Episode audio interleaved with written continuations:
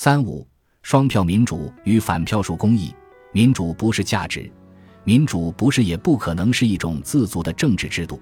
民主必须与保证个人自由的法治相配合，否则既没有政治正当性，也不会有政治效率。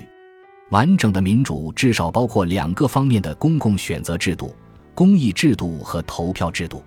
公益制度用于理性辩论而促成普遍可接受的公益，投票制度用于形成有关权利和利益分配的公共选择。自由和民主往往并称，但其实南辕北辙。自由的目的是解放个人，使个人免于他人，尤其是免于政府的强制干涉和迫害。这个现代的第一成就具体落实为界定了个人自由的个人权利。民主则是现代政治得陇望蜀的第二步。人们不仅希望免于强制，进而还希望当家作主。人民不仅想要政治权利，而且还想要政治主权，想成为统治者，所谋者大。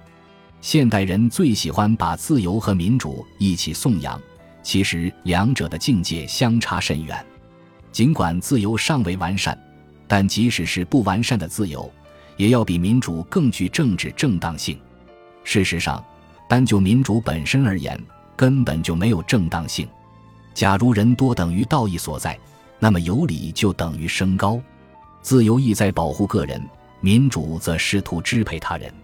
凡是试图支配他人命运的事情，其政治正当性就总有严重疑问。就像专制是对他人的支配，民主也是对他人的支配。以人多去支配他人，正如以强力去支配他人一样无理。就德性而论，以多为胜，甚至不如恃强凌弱体面，因为多不算本事。柏拉图以来，许多最杰出的思想家都质疑民主，他们有可能什么地方想错了，但绝非无理之论。他们对民主的怀疑，至少比今天世上流行的对民主的盲目和过度颂扬更为深刻。这里需要思考的是。尽管民主漏洞百出，从来无法自圆其说，尤其非常容易威胁到公正、自由、和谐、秩序、卓越美德等这些对于人类幸福生活不可或缺的价值。可是，在现代社会里，民主却作为时代最强音而胜出，比以上各种最重要的价值都更为耀眼，这就是个问题了。民主往往被看作现代社会的一种核心价值，这是错的。民主根本不是价值。而是一种政治制度或者一种公共选择策略。民主的本质是终结分歧，但绝非解决了分歧而形成公共选择的一种操作。总之，是一种技术性手段。民主之所以容易被误认为是一种价值，很大程度上与它假定的人民性有关。就是说，民主被认为代表了人民。可问题是，作为整体的内在一致的人民概念是无所指的。事实上的人民并不存在。根本就没有具有一致性质的那种人民。如果人民不存在，那么民主代表的是谁呢？